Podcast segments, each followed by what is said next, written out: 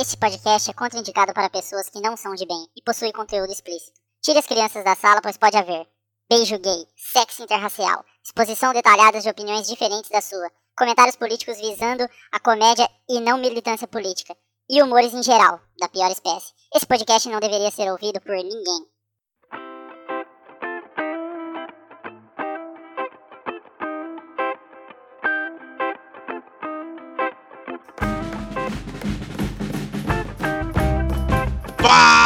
Fala, gente de bem! Tá começando o Cast de Bem, o podcast de bem para pessoas de bem.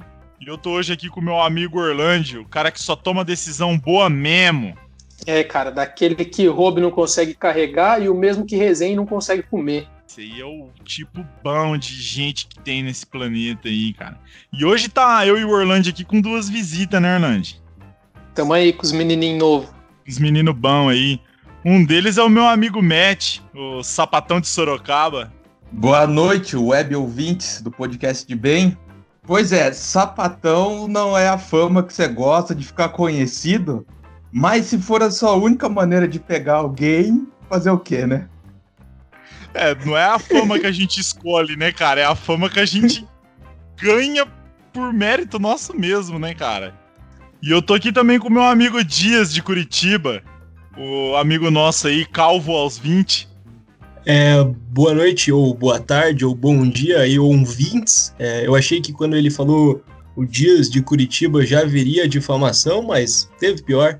É, diferentemente de morar em Curitiba, a segunda opção não foi tão necessariamente assim uma opção, mas vamos que vamos.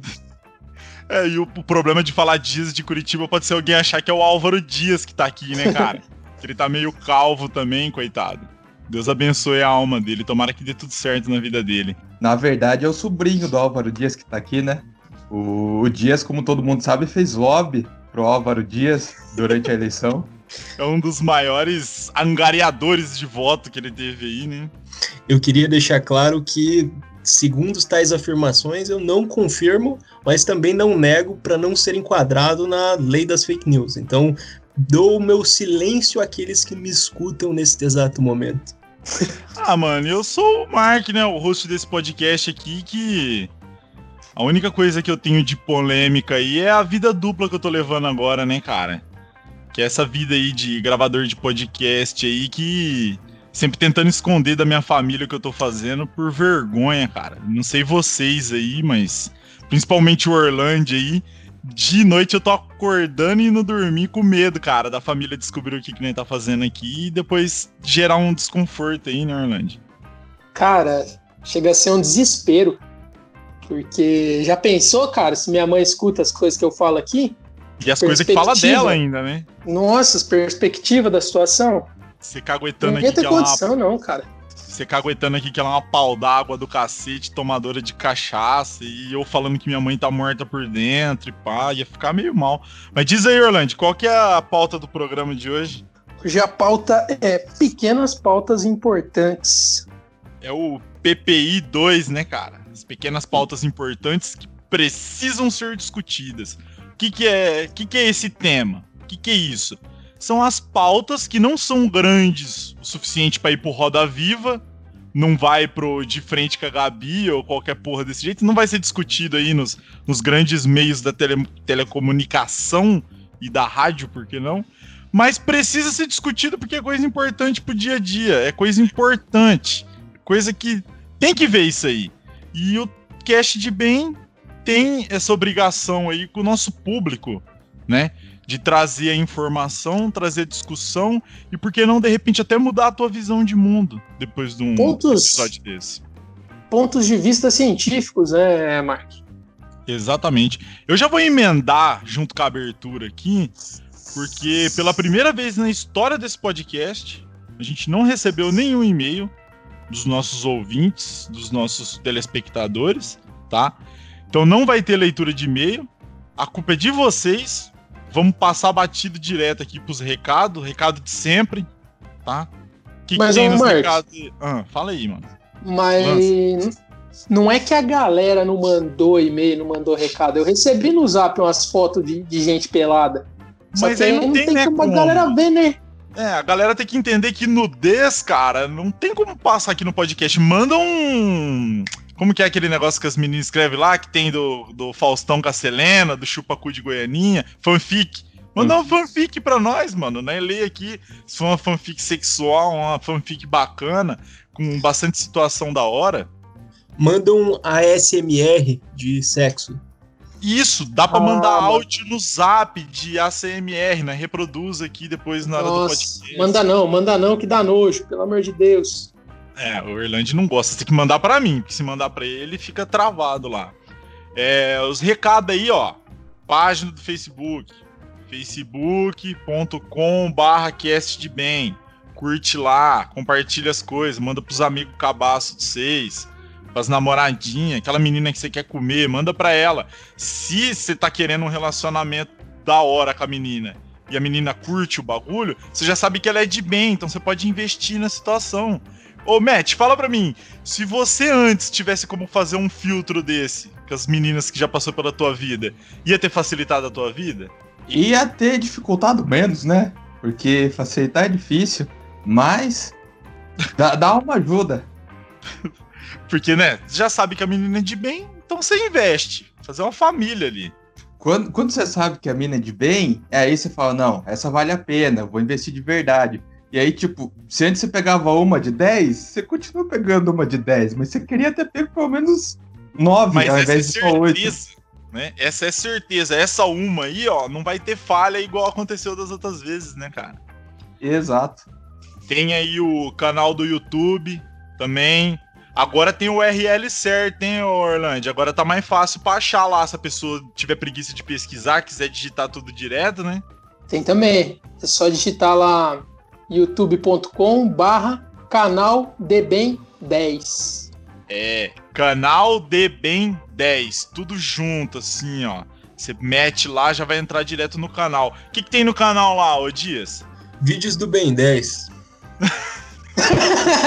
Cara, eu vou falar pra você que eu quero um dia chegar num status de canal bom o suficiente pra começar a ter comentário de gente falando: Porra, procurei Ben 10 e apareceu essa porra desse canal aqui, cara. Não tem nada a ver.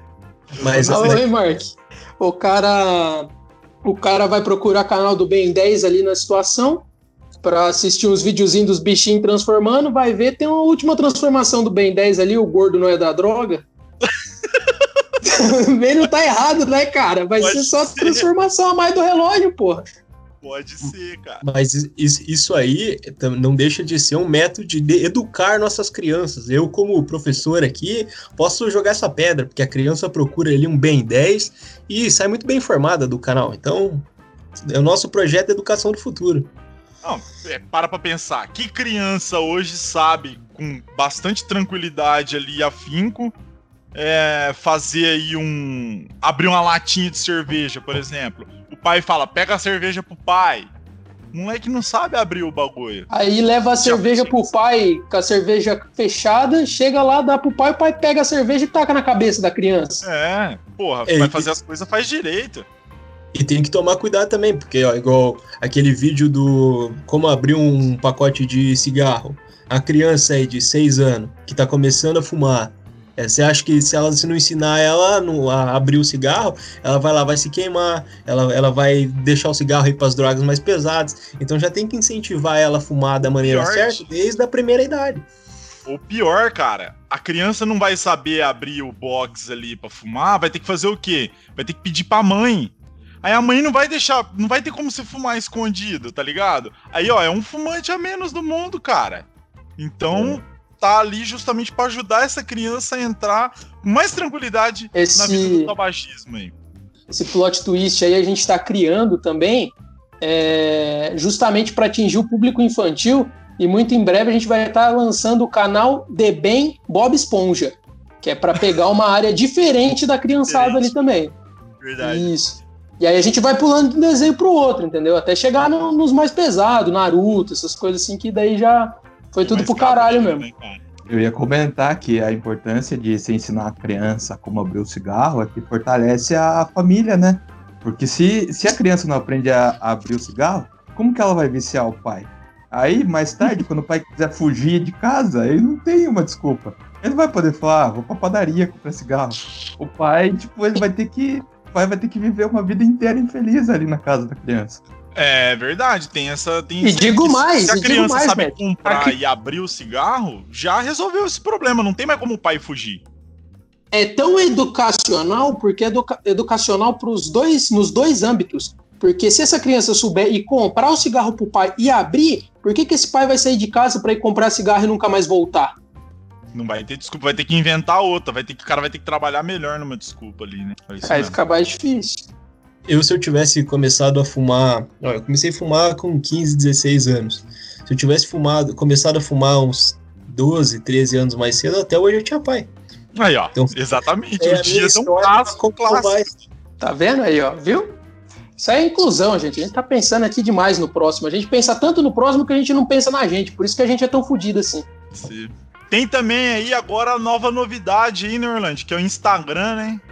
Tem um Instagram. Instagram pra galera aí, ó, que nós posta vários memes na situação, meme loucos. Tem uma galera lá administrando aí pra nós aí, ó, empregado nosso, você está pagando agora nós, então tá dando Não, tudo certo. pagando a galera pra administrar a página do Instagram lá. Se tiver algum É. problema, o processo vai pra outro CNPJ, não é pro meu, não. Exatamente, cara. Esse ponto que eu queria lembrar Qual aí que é o galera. endereço lá? Como é que acha o Instagram? É cast underline de underline bem. Porque a galera do Instagram é meio dodói, né? Não, só vê figurinha, não pratica muita leitura. tudo junto. Se escrever tudo junto, os caras não conseguem entender o que, que tá escrito, né, cara? Exatamente. Mas segue nós lá também, pô. Segue mesmo. Tem o Twitch também. Twitch tem. O que tem lá? Tem Games Plays. Tem a gente ouvindo o áudio do Zap. Tem animes, às vezes a gente assiste animes lá também, várias vezes. É, que mais que não é E pra lá, um Orlando? ponto, Pode um falar. ponto importante. Às vezes na Twitch a gente até assiste anime hétero. Exato. Às vezes vemos anime aí que não é de homossexualidade, mas a gente vê de homossexualidade também. Tem pra todos os gostos lá. Tem uns AMV bonito. Teve um dia aí que eu e o Oh. Orlando tava chorando assistindo a AMV. Tem isso também que dá pra vocês ver lá. O cast de bem aí, galera, é um dos primeiros canais da Twitch LGBTQ+. Se você estiver procurando alguma coisa assim, uma diversidade maior, um público mais mais tranquilo pra você tá se expondo, pra você tá trocando ideia, entra lá, conversa com nós no chat, o bagulho é da hora, pô. Aqui é, aqui é tão. A gente acolhe tanto que a gente tá tendo hoje aqui o primeiro homem lésbica que eu conheci na minha vida, tá aqui, cara. E, é- e é importante ressaltar essa parte da, do- da inclusão à homossexualidade na Twitch, porque vocês estão se arriscando lá. Porque para fazer stream de game, o primeiro ponto é odiar todas as minorias. Então, fica aí os Exatamente. nossos parabéns aí por, por essa ideia revolucionária que é fazer esse podcast. Exatamente. A gente consegue odiar todas as minorias, sendo minorias e trabalhando de acordo com essas minorias também. Então tem de tudo lá, cara. Tem discussões filosóficas, tem. Ah, tem várias paradas, mano. Vai lá no Twitch lá, vê os vídeos lá, tem uns negócios bons lá. O que mais que tem que não foi falado? Tem mais alguma coisa, Orlando? Não, foi falado tudo já, né? Acho que foi tudo já, cara. Ah, então, então vamos pra esse episódio aí, não vai ter e-mail mesmo nessa porra, então vamos, vamos pro, pro barato louco.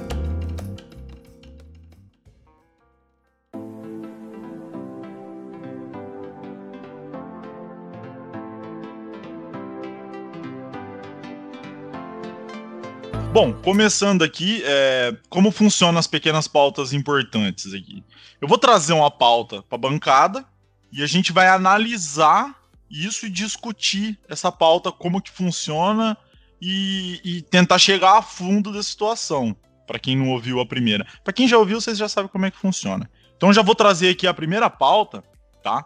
Mesmo eu peço que vocês se controlem um pouco, pensa na situação e eu vou chamar aqui um por um pra gente debater a situação. Primeira pauta, cara, pauta séria aqui, a gente só trabalha com pauta séria.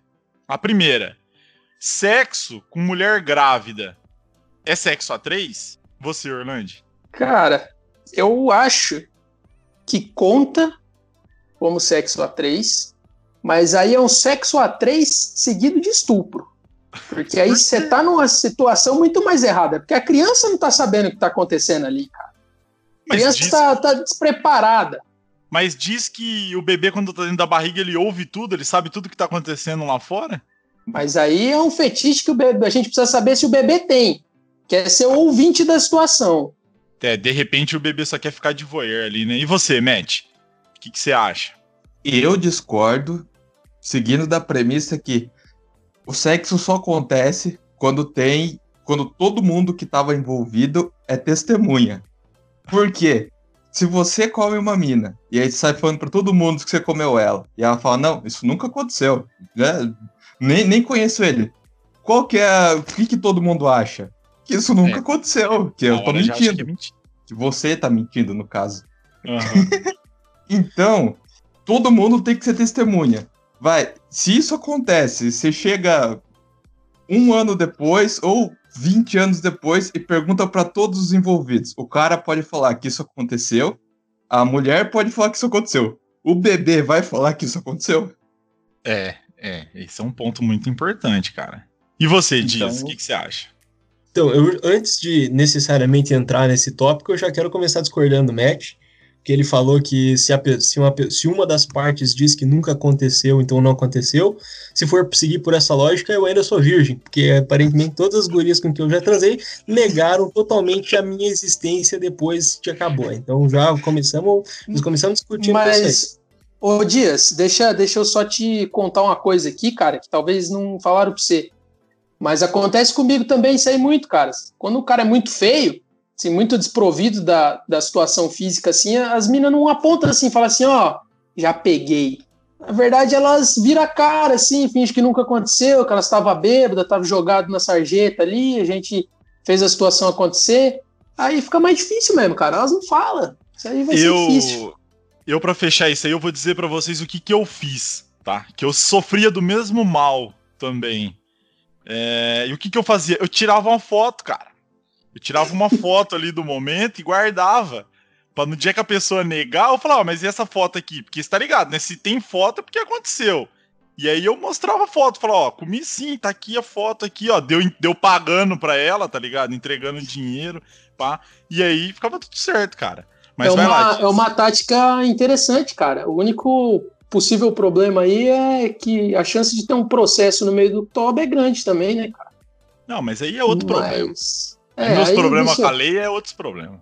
Então, mas a- aí, já pensando no cidadão feio, é, começou a tramitar, a, já que a gente mencionou antes de entrar no ar, a lei das fake news, que é justamente proibir a guria de falar que não deu pra você quando ela deu pra você. Agora você pode intimar ela no tribunal por causa disso. Mas aí, complemen- complementando o meu raciocínio, é, eu concordo que é, que é a 3, né, por, por causa disso, mas eu também tenho um outro ponto que eu queria falar, que sexo quando com a mulher grávida é muito bom porque pensa no planeta, porque você não precisa usar camisinha. E aí, você não, porque não tem como engravidar de novo. Então, você não usando camisinha é menos poluição, então, tipo, é um sexo Greta Thunberg. É um muito à frente. E, e sem contar que você evita a natalidade também, né, cara? Que é um problema global aí. Excesso de natalidade em alguns países. Se você só come grávida, você não tá contribuindo pra esse problema populacional também, né, cara? Faz sentido outra E coisa você- também, cara, pensando dessa forma aí, que é a seguinte: é, além de você jogar uma camisinha a menos no planeta, cara, você pode, na situação aí, tá prevenindo aí, cara, a, a situação das doenças, né, cara? Porque se a mulher é grávida ali, se ela engravidou na situação e, e deu tudo certo com ela, cara, então tá tudo certo com ela, entendeu, cara? Você não precisa ficar se preocupando com AIDS, com, com os bagulho, não, porque tá grávida não tem doença. Tá Não, tranquilo. e até porque se ela já tem, né, cara, não tem como você ter sido responsável pelaquela doença ter entrado ali, né? O que, que você ia falar, Exato. Matt? Não, e também tem o ponto de que assim você não vai colocar outro adolescente no mundo. Porque só vai vir um adolescente, independente de quantas vezes você fizer sexo com essa E, mulher. as- e às vezes não foi nem você que fez aquele adolescente com ela. Uhum. Você tá se aproveitando do erro de outra pessoa. Exatamente. Cara, eu Você vou tá dizer pra você- consertando o erro de outra pessoa, né? Cara, É, você tá, você tá fazendo um sexo que não vai gerar ninguém. Que o que a outra pessoa não foi capaz de fazer. Exatamente. Cara, eu acho, ao meu ver, que depende do quão grávida a mulher tá. Se for uma situação ali que tá de dois meses, três, ali eu acho que ainda você tá numa situação de X1 ali. Agora, quando você tá transando com aquela mulher que tá de nove meses ali, que o neném já tá. já tá assistindo desenho, já tá ouvindo rádio, já tá naquela situação ali que ele tá mais ativo, eu acho que, que já considera um sexo a três ali, tá ligado? Só que ao meu ver, é, pelo menos até onde eu entendo a biologia, Ô, o bebê ele tá participando ali como espectador, cara. Ele tá 100% ali na situação de cook, tá ligado? mas tá aí eu preciso te indagar do negócio, cara. Ah. E se o neném agarrar assim na cabeça, assim, quando estiver entrando? Aí conta. Não, se chegar a rolar uma situação dessa, aí ele se caracteriza como cook.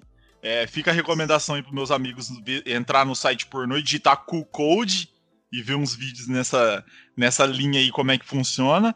Eu acho que aí ele entra nesse quesito. Se ele não participa de uma maneira muito ativa, aí eu acho que ele entra como voyeur. Voyeur interno, no caso, né? Faz E, sentido. e é, bo- é bom ressaltar uma coisa aqui: se você está escutando a gente e você não sabe o que é Q-Code, não digite Q-Code criança. A Polícia Federal pode bater na sua porta. É, realmente, o ideal é só, só digitar com o code. Aí já vem. Mais algum ponto sobre essa pauta? Eu ou vocês tenho acham que já tá Um resolvido? questionamento. Ah, questiona mesmo, Matt. Então, considerando esse cenário, digamos que você nunca fez sexo a três na vida, e aí você come uma mina grávida de 7, 8 meses. Aí tá nós aqui numa rodinha de amigos, bebendo, conversando de boa, e eu te pergunto: você já fez sexo a três? Você disse que sim ou que não? No meu caso, eu vou dizer que não. Porque eu nunca. Eu não sou nenhum doente depravado a ponto de transar com a grávida. Então eu posso dizer pra vocês que eu não. E você, Aí. Hernande? Cara, grávida de barrigona, não. Era grávida que não sabia ainda. Era grávida que não sabia ainda. Ah, tá. Não, pessoa honesta. Você diz. Pô, mas é que vocês estão fugindo da pergunta. A, a premissa não é se você já fez, a premissa é se você fizesse, você contaria que foi a três. Entendeu? Não, então, mas eu, tô, eu já eu mudei a pergunta pra se você já fez ou não. É, Fugiu da, fugiu da pergunta. O, Não, não, o, o não, Matt, eu tô- o Matt eu tô- deu nó tático na mesa aqui. Cara, o, o, Responde ne- aí, Dias. o negócio é Já comeu ou não, grávida? o negócio é você falar assim, ó, já fiz e não explicar. Ah, mas como que foi? Ah, foi. Então, Eu não sei se alguém reparou, mas o Dias tá correndo da pergunta. Eu acho que aí já responde por ele, né? Esse depravado lunático, doente, demoníaco. E você, Matt, você já fez uma atrocidade dessa? Eu posso jogar ao meu favor a ignorância, que eu não sei o que LGBT significa, eu posso dizer que esse G é grávida. Então eu defendo todas as minorias. eu não vou ter esse preconceito com grávida. Muito bom. Aqui meu ponto. Vamos, vamos pular pra próxima pauta, então? Bora. Essa aqui é uma pauta mais voltada numa situação, numa, citão, uma situação aí do dia a dia aí. Lavar louça, né? Todo mundo de bem aí que mora numa situação de casa aí tem que lavar a louça pelo menos uma vez na vida até na morte, né? E é o seguinte, louça de vegetariano é mais fácil de lavar do que louça de gente comum e gente de bem, honesta? Porque, assim, é, por que, que eu- eu- esse, essa pauta apareceu aqui? Que eu tenho um amigo meu que ele é, ele é vegetariano. E ele diz que uma das vantagens do vegetarianismo é que lavar louça é muito mais fácil, porque não tem gordura, não tem coisa grudenta e aquela desgraça que se largar de molho. Marcos, Só que mas assim, aí, cara, eu acho que você tá confundindo. Seria veganismo? Que daí a pergunta ia entrar bem. não, pode ser. Pode ser. É meio. Porque nos o dois não vai ter vegano- carne. Não, Vegano? é porque o vegano, ele não come nada de origem animal. Uhum. Então nada, então não vai ter um ovo. E o ovo você coloca óleo pra fritar. Então, tipo assim, se Ah. for a pergunta com o Não, então vegetariano, vamos, vamos falar que é vegano, então, pra ficar mais, mais Isso. fácil e mais simples. A louça do vegano é mais fácil do que a louça de uma pessoa de bem? Ó, eu já, eu já queria Pode entrar. Eu já queria começar falando que vocês foram muito atenciosos por ter separado vegano e vegetariano do espectro de doença mental. Eu já queria dar os parabéns aí, que vocês fizeram essa separação. Pouca gente sabe, da- agora os veganos que escutam a gente é, provavelmente estão muito orgulhosos, porque pouca gente sabe da condição psicológica que essas pessoas sofrem, o preconceito que elas sofrem na rua, é difícil a vida delas, então fica aí meus parabéns. E o é, lance se... de botar eles no mesmo saco dos vegetarianos, né? Que para eles assim, é uma não, raça são, inferior também. São doenças totalmente diferentes, porque, porque agora deixa eu explicar. É, vegano não pode concorrer nas Paralimpíadas. Já o outro lá já pode normal, já conquistou medalha, ganha tranquilo, então normal. Entendi. Sobre a, sobre a louça, eu acho que, cara, não muda muito, porque é, é aquela questão, tipo, o, o, o, que, o que suja a louça no almoço? O feijão, cara. O feijão que é a, a, a parada merda de limpar. Você comeu uhum. a carne, você comeu uma coisa, dá na mesma bosta. Jogou o feijão, cagou. E o feijão qualquer um come. Então, dá, pra mim, dá na mesma. Entendi. E você, Matt? Eu fico em dúvida nessa questão, porque você tem que parar para analisar que a pessoa que ela é vegana, ela já vai, vamos dizer que ela é um pouco mais acostumada com o sofrimento. Ela se contentou com passar uma vida já cheia de amargura no coração, uma vida uhum. cheia de pensamento de e se eu tivesse comido aquele filé mignon aquele dia que eu pude. Então, uhum. assim, essa é uma pessoa que já não, não preza muito pela felicidade na vida dela. Só que a uhum. louça, para nós pessoas de bem, ela sempre serviu como um momento de reflexão. Aquele momento que você para pra pensar, putz, aquela grávida de oito meses que tava dando mole. pra você ouvir um podcast, né, cara? Que você está ligado que tem uma, tem uma linha aí de ouvintes de podcast que é ouvinte de podcast de lavar louça. Que é ouvir com tranquilidade. Inclusive, fica a dica aí pra gente fazer uma vertente do episódio aí só sobre lavar louça. Pra galera ouvir lavando louça. Fica aí, mas segue aí, Matt. Então, essa pessoa, ela já não liga muito para a felicidade dela. Mas lavar louça é um momento que alguns consideram triste e outros consideram como um momento bom de reflexão. Então, o que, que essa pessoa pensa sobre louça? Se ele gosta ou não? Não, não tem como saber. Então, para mim, esse é um assunto muito nebuloso. Eu precisaria de pelo menos uns dois anos de estudo para tirar uma conclusão. An antes de vocês complementarem, eu só quero levantar um questionamento na fala do Matt. É, o Matt falou assim: ah, tem para certas pessoas a lavar louça é um momento bom, um momento de reflexão. Imagina o quão bosta a tua vida não é para você considerar lavar louça o seu momento bom. Então, só isso aí.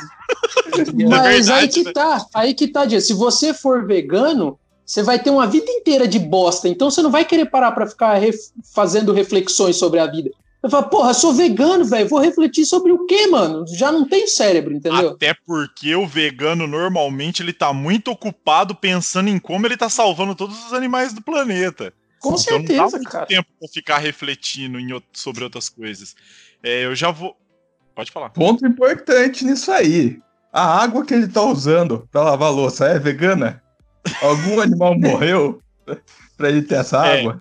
Fica aí o questionamento, né, cara? Dependendo da situação, você tá usando uma louça ali que foi feita de mortes de animais aí.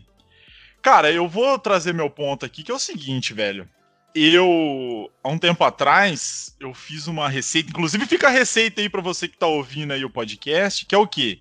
Você pega uma costela ripa, bovina, tranquilidade ali, bota ela na panela de pressão com o osso para baixo, bota ali, enche o fundo de costela, tudo com o osso para baixo, pega aquela linguiça toscana, topzera mesmo, assim, ó, tá ligado? Aquela que é gordona, e você completa a panela de pressão tudo de linguiça. Bota um, um copo pequeno de água, tampa o bagulho e deixa no fogo até começar a cheirar queimado, tá ligado? Porque a água vai secar, e aí aquele, aquele fluido maravilhoso que escorre da água, ela queima no fundo da panela. É sinal que tá pronto. Você não coloca sal, você não coloca nada. O próprio suco da linguiça vai escorrer naquela carne e vai temperar ela, tá ligado? Então o bagulho fica assim, uma linguiça com gosto de costela e uma costela com gosto de linguiça, assim, ó, o bagulho fica transcendental, fica aí a, a indicação. Por que, que eu tô contando isso? Porque eu já tive que jogar fora umas cinco panelas de pressão fazendo essa porra aí. Porque aquele fundo que queima ali na situação nunca mais sai. Aquilo fica para sempre na panela. Tá ligado? E não dá para fazer isso fazendo um prato com grão de bico, tá ligado? Não tem como você fazer isso cozinhando feijão sem você, lógico, estragar o que você tá tentando fazer ali, né? Não tem como fazer um prato destrutivo como esse.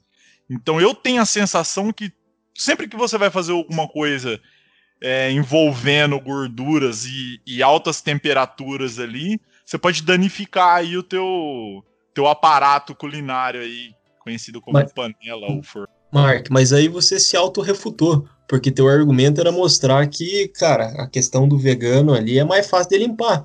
Como você disse, você vai fazer e jogar a panela fora. Então você tá jogando a panela fora, não é difícil de limpar. Então você só tá jogando. Então você auto é, Só argumento. foi difícil a primeira vez porque eu tentei lavar, né, cara? Depois que eu parei de tentar lavar, aí ficou mais fácil. É, você me refutou na, na minha opinião e eu aceito essa refutagem porque faz sentido.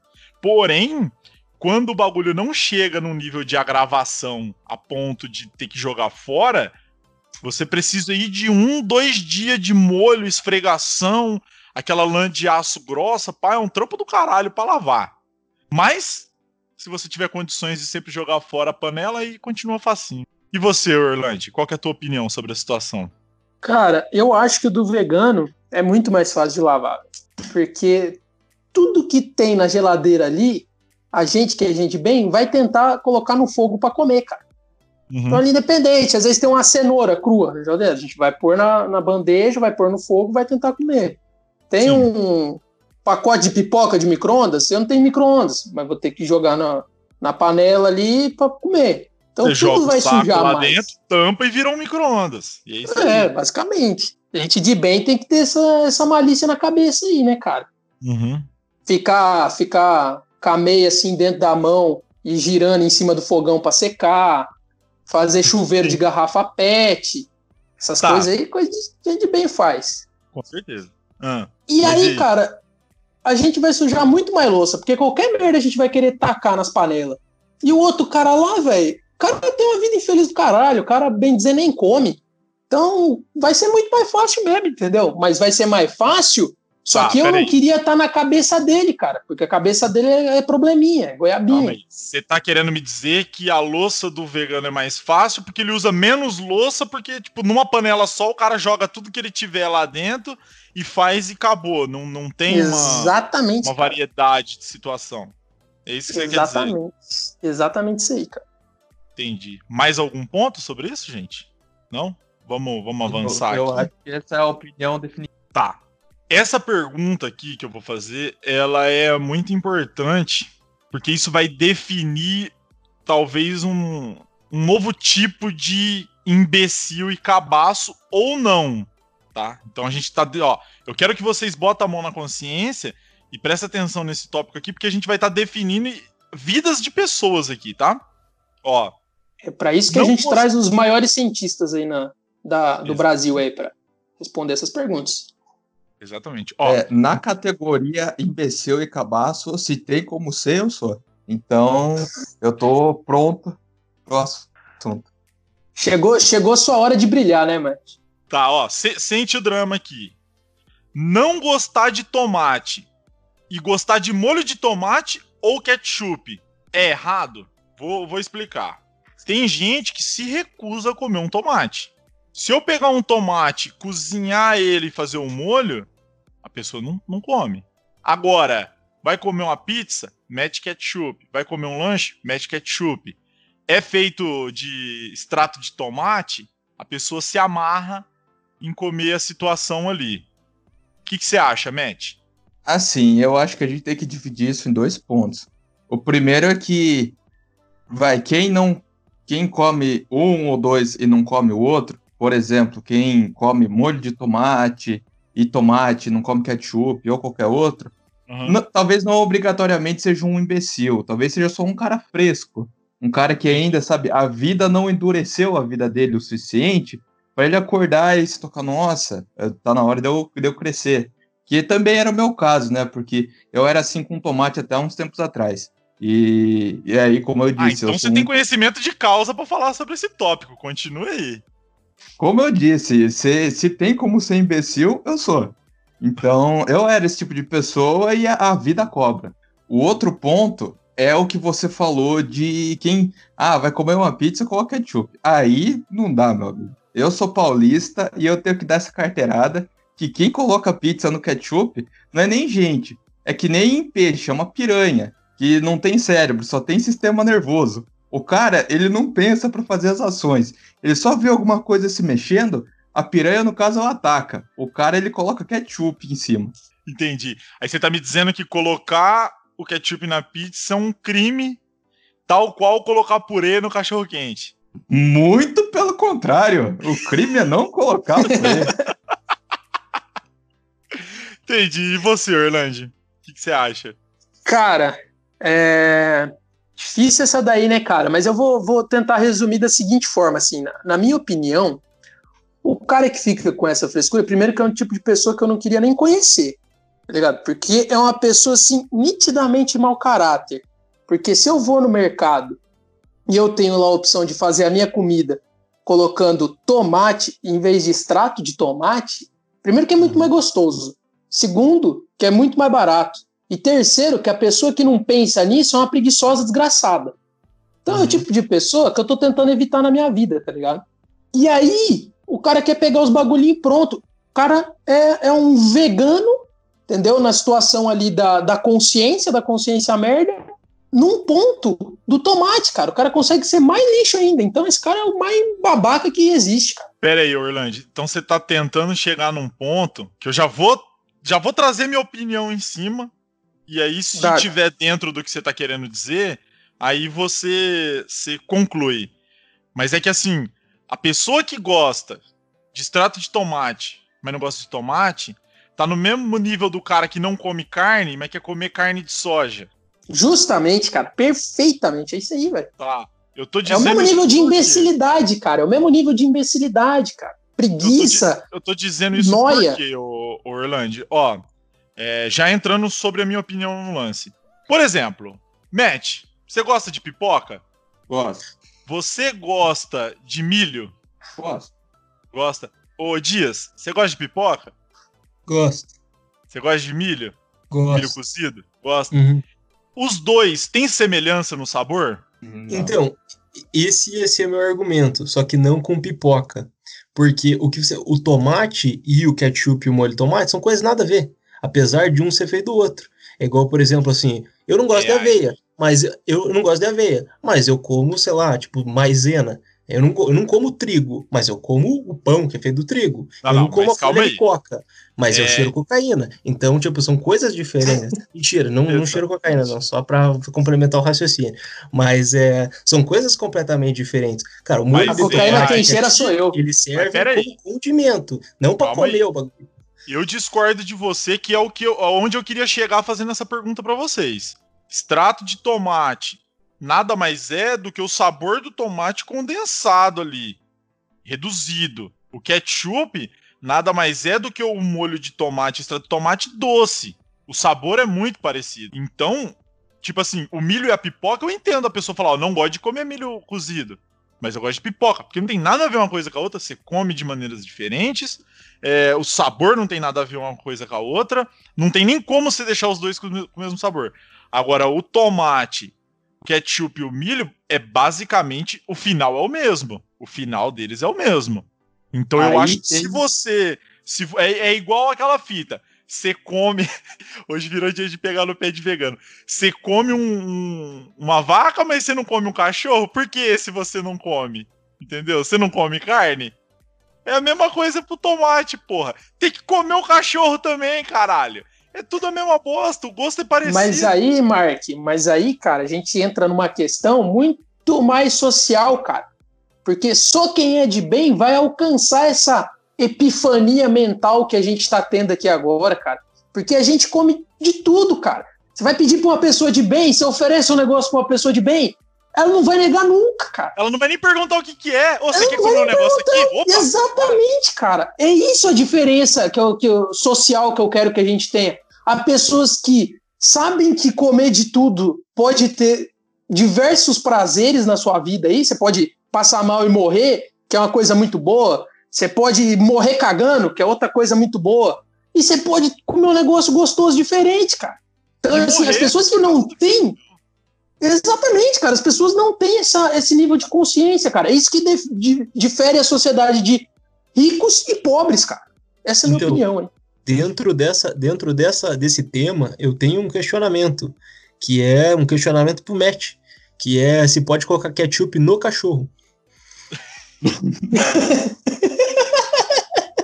E aí, Matt, pode ou não pode? Assim, eu vou dar a minha resposta e eu já vou voltar com uma pergunta pro Mark. Então, Ah, na minha resposta, sim, porque o cachorro, assim, eu não sei se vocês têm experiência comendo cachorro, não vou dizer se eu tenho ou não, mas eu não acho que o ketchup, o ketchup não ofende o cachorro, tal qual ofende uma pizza. Você coloca Aham. ketchup na pizza, você vê ela Peraí, peraí, gente, vocês estão falando de cachorro quente ou cachorro canino? Não, eu já cachorro tava com o pau na pô. mão aqui achando que você ia trazer uma pergunta pra mim relacionada com galinha. Agora eu já acho que você tá falando de cachorro quente. Vamos, vamos deixar definida essa porra aqui, cara. Segura essa expectativa, que é um bicho que voa, mas não é uma galinha. Vai. O, a pizza, ela, ela ficou ofendida quando você coloca o ketchup nela. Você vê escorrendo as lágrimas de gordura, de óleo dela. O cachorro não, você coloca o ketchup nele, ele tá feliz, ele tá pulando ali. Rapando até o E- rabo, né? Já que é, é, a gente discutiu que, ah, se você come uma vaca, por que, que você não come um cachorro? Por que, que você não coloca ketchup num cachorro? E, e, assim, eu quero saber a, a opinião do, do chefe editor, quero saber o editorial aqui do Mark, do Cast de Bem.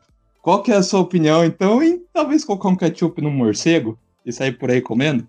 Cara, eu tenho um modo de ver as coisas é, muito chinês, assim, tá ligado? Se o bagulho tá vivo, sendo planta ou animal, dá pra comer, cara.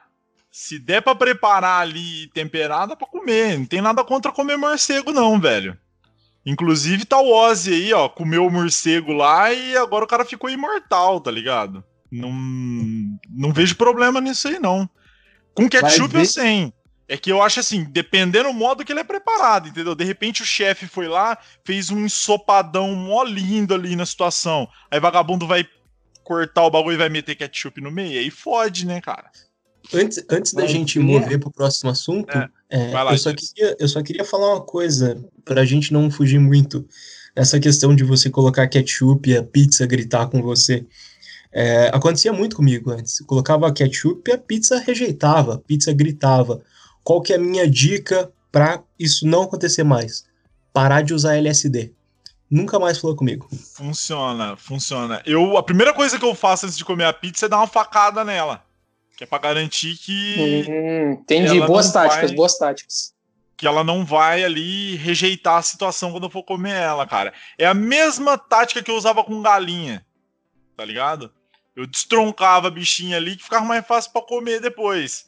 E, a- e ficava até da hora, porque ela ficava se debatendo ali na situação, aí já dava uma facilitada ali na, na movimentação do bagulho. Tem essa, essa corrente de pensamento, né, que diz que é, não basta só você ser carnívoro, você ser anti-vegano. É, quando o animal ele é comido com, com dor, com desespero, fica mais gostoso, né?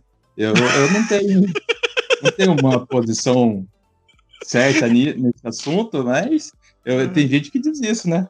Tá, ô Dias, o teu ponto aí sobre o ketchup e o tomate, eu tô sentindo, Dias, que você vai tentar defender esse tipo de coisa aí. Então vai lá. Cara, eu, eu, eu tenho uma história. Na minha, na minha primeira, uma das, a primeira vez eu acho que eu fui para São Paulo, é, tava eu e o Matt num bar, tipo, era 4 horas da manhã, e aí, assim, pensa naquele bar que era, tipo, pelo de chão, assim. E aí a gente, eu fui, comprei uma pizza e coloquei ketchup. E aí ele deu um tapa na pizza a pizza caiu no chão.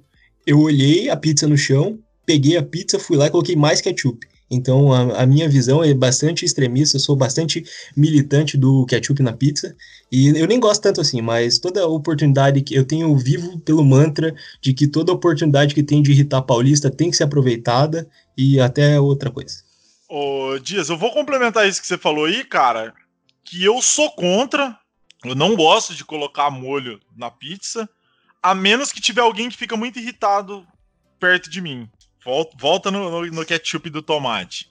Nossa, eu, eu, fui, eu fui muito longe no, no raciocínio já e até meio que perdi. É porque você precisava responder o match da, da acusação que ele fez de você ali. Nossa, beleza. Não, é que, é que eu, eu tenho a seguinte visão de que o, o tomate e o molho de tomate são propósitos diferentes, apesar de você conseguir transformar um no outro. É igual, por exemplo, assim, o tomate, ele, cara, ele é uma fruta. Você pode comer ele numa salada, você pode fazer isso. O molho de tomate, você não tem a opção de você tomar o molho de tomate. Então, assim, às vezes você não. Às vezes, Olha às que vezes tem, hein? a- Às vezes você não gosta de comer o bagulho como fruta, mas você co- com- gosta de comer ele como molho, gosta de comer ele no macarrão, alguma coisa assim. Então eu consigo entender que pra mim são coisas diferentes, apesar de um vir do outro. Então, se a pessoa fala assim, ah, eu não gosto de molho de tomate, mas eu como pizza que tem molho de tomate, tudo bem. Isso aí é seu, sua prerrogativa, é seu problema. Entendi, então. Mas eu acho ainda que é, no mínimo, no mínimo, frescura. Mas quem sou eu pra julgar, né? Eu só tô aqui pra expor minha opinião e expor Cara. Galera aí que é viadagem. É aquilo que eu te falei, né, velho? Isso aí a gente acaba perdendo um pouco a linha falando sobre, porque é claramente a divisão social que nós temos aí na sociedade, cara. Que é o pobre do rico, cara. É a pessoa com frescura e a pessoa sem frescura. O pobre respeita quem tem a frescura, mas normalmente quem tem a frescura não respeita quem não tem, tá ligado? Aí que o bagulho desanda demais. Entendo. Vamos, vamos pro próximo bloco aí, cara. Porque fiquei meio chateado agora de perceber de uma situação de uma pessoa que ela é de uma classe social a ponto de comer a pizza que caiu no chão, mas ele não é da classe social de comer tomate pra comer molho. Entendeu? É tipo, é de Alphaville pra pro Capão Redondo ali na no mesmo na mesma bicicleta. E digo mais, eu, eu já tava ficando puto por vocês mencionarem tanto assim colocar pizza no ketchup. Porque pra mim isso é uma coisa que, sabe, você tem que tomar cuidado antes de falar. É que nem certas palavras, você sabe que ofende as pessoas. Você não pode sair falando assim à toa. Mas aí eu fiquei mais puto ainda quando o Orlando fez a comparação de, de rico e de pobre, associando o pobre com falta de frescura e com colocar ketchup na pizza. Como se É. todo pobre fosse criminoso assim. Sabe? Não é porque Não. o cara é pobre que o cara é um assassino. Não, ô, ô, Matt, eu vou defender o que ele falou e eu vou mostrar que você tá sendo um frescurento do caralho aqui. Porque a dife- sabe qual que é a diferença do pobre pro rico? É que o pobre, se você dá a pizza pra ele sem ketchup, ele vai comer. Se você dá a pizza pra ele com ketchup, ele vai comer do mesmo jeito, meu parceiro. Porque você come o que vê pela frente. Tá ligado? A Não tem- diferença do pobre, cara, é que a pizza dele ele prefere ser mais saborosa sempre, por quê? Porque fica mais barato, cara. Ketchup é Então, caro, você já viu com essa Às pasta cara, mano? vezes, às vezes o pobre ele não coloca o ketchup porque ele acha que fica mais gostoso. É pra aumentar o valor do negócio ali, tá ligado? Você tá aumentando uma unidade de ingrediente naquela porra ali. E por isso que tem ninguém que coloca ketchup, maionese, azeite, mostarda. E se tiver um saleiro ali, o cara dá uma pitada de sal ainda em cima, que é pra agregar e valer mais ainda os um milhão de reais que ele gastou ali naquela pizza, esse dinheiro suado aí do trabalhador brasileiro. Eu apoio essa causa aí de agregar valores.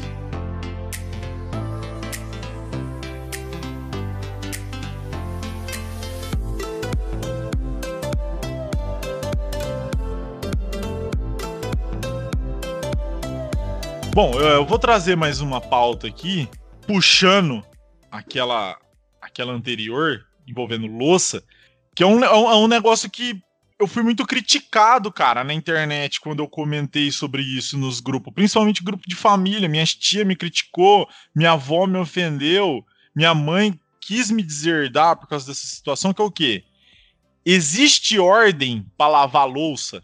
Quando você vai lavar louça ali, tem aquela ordem que você tem que começar por ela. Se você não começa daquele jeito, você é um desorganizado, ceboso, vagabundo e você merece morrer. O que, que você acha, Dias? Qual é a tua opinião? Existe ordem? Tem sim, por argumentos científicos, de que vamos, vamos partir do pressuposto de que você, sei lá, comeu a tua costela com linguiça aí. É, se você começar pelas panelas ou pelos pratos, tipo, digamos que você vai começar pela panela, você vai Uhum. meter lá, você vai engordurar toda a esponja. Então o negócio tem que começar pelos mais leves, tipo, ó, pega os copos, pega as- os talheres e tal, vai para os pratos, depois vai para as coisas grandes. Se você começar direto já na, na primeira divisão, você vai cagar a esponja e daí a hora que você for lavar o copo tá tudo uma merda, tá tudo engordurado, não vai lavar porra nenhuma. Então aí, ó, argumentei com fatos científicos Científico. tirados do, do Instituto Eu. É, tá, você tá me dizendo que você tem que começar pelo mais fácil e conforme vai chegando pro final vai dificultando. Beleza. Sim, isso mesmo. É, você, Orlando. Mas aí eu queria fazer até um, um ressalto nessa, nessa, nessa fala aí. Porque se você deixar a esponja toda cagada de gordura no final da situação, também não vai sujar a próxima louça que você for lavar desde o começo? Porque às vezes o intervalo de tempo é curto. Não, mas o negócio é você lavar a louça do almoço e deixar para algum otário lavar o da janta. Então não é teu problema. Ah, aí faz todo sentido. Agora argumentou com, com perfeição, com clareza plena. Aí eu sou eu sou obrigado a concordar aí, cara, com essa, com essa analogia. Eu tenho um pouco de toque para fazer tudo, né, cara? Então eu também tenho ó, o segmento de lavar o que é mais fácil e deixar o mais difícil no final. E até por uma situação de eu ser um pouco estabanado, cara. E aí, se eu deixo é, as coisas grandes, se eu pego as coisas grandes para lavar no começo, cara, eu quebro o copo, eu quebro o prato, porque eu vou fazer Você força para o esfregar louça. e o negócio vai desandando pros lados, tá ligado, mano? E aí não funciona também. Onde você destruir alguns aparelhos de louça antes é que depois você não precisa Você não vai lavar precisar ele. lavar, né? Mas como nós é gente de bem, como nós é, é gente humilde, a gente não pode se dar o luxo de quebrar nada. Na verdade, a gente prefere muito mais reaproveitar, cara. Porque Uhum. se às vezes um copo grande quebra e ele fica com a, a partezinha do, da curva ali em bom estado, a gente usa de prato. Então, assim, é uma situação, cara, que não é muito agradável se você é gente bem. Agora, se você tem, tem condições financeiras para comprar uma louça nova, ou Morador faz igual a minha mãe, né? Ou faz igual a minha mãe. Minha mãe é uma pessoa muito de bem, fazia o quê? Não vou lavar louça, também não vou quebrar as coisas aqui lavando as outras louças dos outros dias, porque eu não vou ser otário que vai pegar o, a esponja suja. O que, que ela fazia? Dava, botava nós para comer em pratinho e talherzinho descartável, que aí era 100%, firmeza total. E aí o, o- o pratinho, se for de uma qualidade boa, dá pra você usar umas três vezes ainda o prato descartável. Essa aqui é a beleza dele. E ainda E aí? alimenta as tartarugas. Então só vantagem. Exatamente. E, e digo mais, e digo mais, cara. Se você quiser é, fortalecer as tartarugas na, na alimentação, é porque as tartarugas gostam de comer mais as coisas mais molinhas, tipo sacolinha, canudo. Canudo. É dessas coisas que ela vive melhor, assim. É tipo o caviar delas. Então, o que, que minha mãe fazia às vezes também? Ela pegava e colocava uma sacolinha dentro do prato descartável, que aí não sujava nem o prato. Você comia em cima da sacolinha, depois pegava a sacolinha e jogava no lixo e não jogava o prato. É, dá pra usar a sacolinha dos dois lados ali também, né, cara? Fica aí Claro. uma facilidade a mais. reaproveitamento completo, cara. Teve uma vez que a gente passou seis meses com um pacote de prato descartável e talher, graças Bom, a sacolinha. sensacional. Eu só não gosto do garfo de plástico. Porque você vai às vezes espetar aquela carne dura que você tem que comer, porque eu não sei vocês. A última Mas vez é que eu comi que uma tem, carne. Mark. Hã? Sabe por que, que é o melhor que tem? Porque o garfo de plástico, ele é garfo e colher. Porque se você colocar ele na comida quente, ele enruga num ponto que ele vira uma colherzinha, cara. Não, com Então você tem certeza. dois em um. Com certeza, ele tem essa facilidade. Só que igual eu só como o quê? Corte americano, ponta de peito, essas carnes que é isso aqui, ó. Depois de duas horas na pressão. Mas vai aí você rasga no dente, meu assim, parceiro. é. Aí você vai rasgar no dente. Se eu for comer aquela coxa de brotossauro ali, que é um pedaço muito grande, eu tenho que cortar ele no meio e eu pego ele com a mão e vou comendo. E é assim que a gente trabalha. Mas e você, ô Matt? O que, que você pensa da louça aí? Eu tenho que admitir que eu tava te... eu tinha uma opinião contrária até eu começar a ouvir o argumento da tartaruga. Porque aí realmente eu tô preocupado com as bichinhas. Abre os olhos. Por, por mim, quanto mais a gente proli- proliferar os animais, é, mais animal tem pra comer. Então eu sou contra matar animal antes de matar pra comer. Uhum. Mas o meu ponto contrário que eu ia falar é porque, assim, é até um pouco controverso, mas eu acho que é muito fácil um inteligente ir defender os inteligentes em público. Eu, eu faço o papel do burro que vai defender os outros burros. Tá Porque certo. eu, Alguém tem que fazer esse trabalho, Matt. Você é um herói. A gente já falou, a precisa, gente já falou aqui, Matt. Inclusão social, cara. É isso que a gente tá trazendo nesse episódio de hoje. Eu acho que essa é a mensagem aí que tá ficando. O negócio é que até o final do episódio a gente vai descobrir o que significa LGBT. O G a gente já sabe que é grávida. O B é burro. Falta o. L e o T ainda. Mas... Não, até o final a gente descobre. Eu acho que eu já sei o que é o L. Vamos ver mais pra frente. Vamos descobrir. O negócio é que na sua vida inteira vai vir gente falando, não, porque você tem que fazer nessa ordem, que é melhor, que aí você aproveita só do quê. Tudo gente te falando o jeito que elas gostam de fazer. Você tem que fazer do seu jeito, cara. Porque eu sou um cara preguiçoso. Às vezes eu chego lá para lavar louça e eu olho para aquele copo, e, puta, o copo cheio de curva, vai dar muito trabalho limpar ele. Então deixa eu começar pelo prato, que ele é reto, é uhum. mais fácil. E aí eu começo, sabe, eu pego o ritmo da coisa. E aí quando você tem ritmo de jogo, fica mais fácil fazer as coisas. Então uhum. você começa com o prato, aí você vai pro talher, aí você vai para onde você quiser, irmão. Não deixa os inteligentes te falar o que fazer. Escolha você mesmo, confie no seu potencial. Você tem que abraçar quem Mas... você é mesmo e trabalhar com o que você tem, né, cara? Eu, eu tenho um ponto de, de preguiçoso diferente, cara, porque eu prefiro, por ser preguiçoso, eu prefiro sofrer primeiro. Porque aí depois o negócio vai aliviando, até terminar eu já tô dormindo fazendo a situação, entendeu? Lavando os garfos ali já com um olho só, né, cara? É, cara, exatamente, cara. Então Mas, você então sofre você ali. Dizer... Nos... Hum. Você quer dizer que você começa pelas panelas, então. Eu é co... sofrimento. Não. Você faz o contrário do que o Dias falou. Não, se for numa situação de copo e prato, aí eu hum. começo pelo mais difícil dentro do limite ali, né, cara? Se for panela, tem que ser por último, porque daí precisa de espaço, entendeu? É porque se começar pela panela e o bagulho tiver muito difícil, você já desiste e deixa a louça pela metade.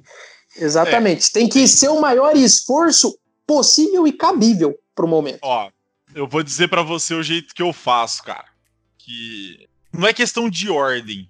O que, que é o problema? É que para eu lavar umas 10 unidades de louça, eu demoro em torno de uma hora, uma hora e meia, mais ou menos. Assim. Porque eu acho que já que é para você se prontificar a fazer um trabalho, você tem que tentar fazer ele da menor maneira possível e da menos sofrível para você o possível. Então eu perco pelo menos 20 minutos só observando aqui a pia e o fogão ali para saber o que, que tá melhor, o que, que tá pior, o que, que vai precisar de mais atenção, o que, que vai precisar de menos atenção. Tá? Então, a primeira coisa eu olho nas panelas para ver como é que tá a situação. Se tem uma panela que tá muito braba, que, que eu faço? Eu já meto água dentro dela, jogo um detergente ali para dar aquela, aquela dissolvida ali, tá ligado? E se tiver muito braba a situação dela, eu ainda boto ela no fogo que a panela tá com água e sabão e ela fica fervendo ali no fogo, já dá aquela amolecida na situação. Às vezes você não precisa nem esfregar. Você só joga fora aquela água, passa uma água ali e guarda, porque o bagulho já, já se lavou sozinho. E, então... e, tem também a, e tem também a técnica que eu usava muito quando, quando eu era criança, que minha avó mandava lavar louça. Aí beleza, eu ia lá, pegava, fazia o copo, fazia o, o prato, o talher, aí eu olhava aquelas panelas muito sujas e falava assim, ó, oh, avó, isso aqui eu vou deixar de molho para lavar depois. E deixar pra lavar. funciona, funciona. Isso aí é um negócio que a pessoa tem que saber fazer, tá ligado? Que é largar pro próximo trouxa. Aí você fala, ó, oh, não tô lavando agora porque tá de molho, viu? Mas aí deixei de molho. Então. E até chegar Então você é o famoso. Ô, Mark, então você é o hum. famoso jogador de xadrez de louça, então, cara?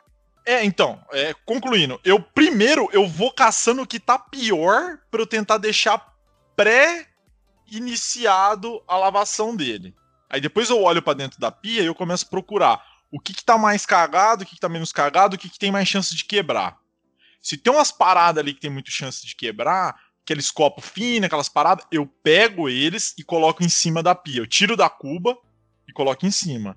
O que, que tá ali no resto? Tá mais tranquilo? Eu lavo esses copos por cima daquele que tá ali. Por quê? Porque o sabão do lavamento desses copos aí já vai tirar o mais grosso daqueles pratos, daqueles talher que tá ali embaixo. Entendeu? Então eu já vou dando. É igual quando você começa tomando banho lavando pela cabeça, o shampoo escorrendo pro teu corpo, e aí você não precisa abaixar para lavar teus pés. Porque o sabão do teu corpo inteiro já passou pelos pés. Então ele já tá lavado, meu parceiro. Não tem por que você ficar agachando, dor de costa, aquele sofrimento, correndo risco de se erguer um pé, escorregar, cair e morrer. Entendeu? Eu faço a mesma coisa com a louça, cara. Até chegar nas panelas. Aí eu pego a primeira e vejo. Se ela amoleceu e tá fácil pra sair, eu lavo. Senão eu abandono, eu largo lá de molho até eu precisar usar aquela panela lá. Essa é a minha cara, ordem. Chegamos, chegamos à conclusão aí. Eu acho que você é um Gary Kimovich aí da louça, cara. Então. Quem que é esse, cara? Cara, esse é um jogador de xadrez russo aí muito famoso. Referência Não, eu aí só pros, conheço o Kasparov. pros só, ouvintes. Pros brasileiro. ouvintes que, que, que jogam xadrez aí do cast, cara. E, e digo mais, cara, você podia estar fazendo um livro desses ensinamentos aí, cara. Estratégias sobre como lavar a louça, cara. Muito bom. Ó, denúncia, denúncia aqui no cast de bem, hein? Vai lá, Matt, faz a Chama, denúncia. chama o linha direta, coloca a abertura do Eu- linha direta aí. Uma denúncia importantíssima de que o Orlando está tentando trazer cultura pro podcast. E isso é um negócio que eu não posso aceitar quieto. Eu Não, achei não, que todo mundo aqui era gente de bem. Ô, Matt, aí eu já vou ter que dizer pra você que é, tá certo aqui, o, o cast de bem sempre se propôs a trazer uma cultura, tá? Eu acho que a crítica que fica com ele aqui não é ele tá trazendo cultura. A crítica fica trazendo cultura merda. Esse que é o problema. Porra de enxadrista russo, irmão. Só existe um. É igual, é igual o jogador de, de sinuca. Ô, ô, ô, Dias, qual que é o jogador de sinuca que você conhece? Baianinho de Mauá. Só existe esse cara, velho. Não tem por que você conhecer o outro. Tá ligado? No máximo, no máximo, se você for velho, é o Rui Chapéu. Agora, ah, é. Strolisnovski, não sei o que lá das quantas, campeão de xadrez da Tchecoslováquia. Meu irmão, vai tomar no seu cu, meu parceiro. Aqui a gente só quer saber do Pelé e do Messi. Eu não quero saber do cara que Ah, tá no cara, meio O xadrez, o xadrez é o veganismo dos esportes.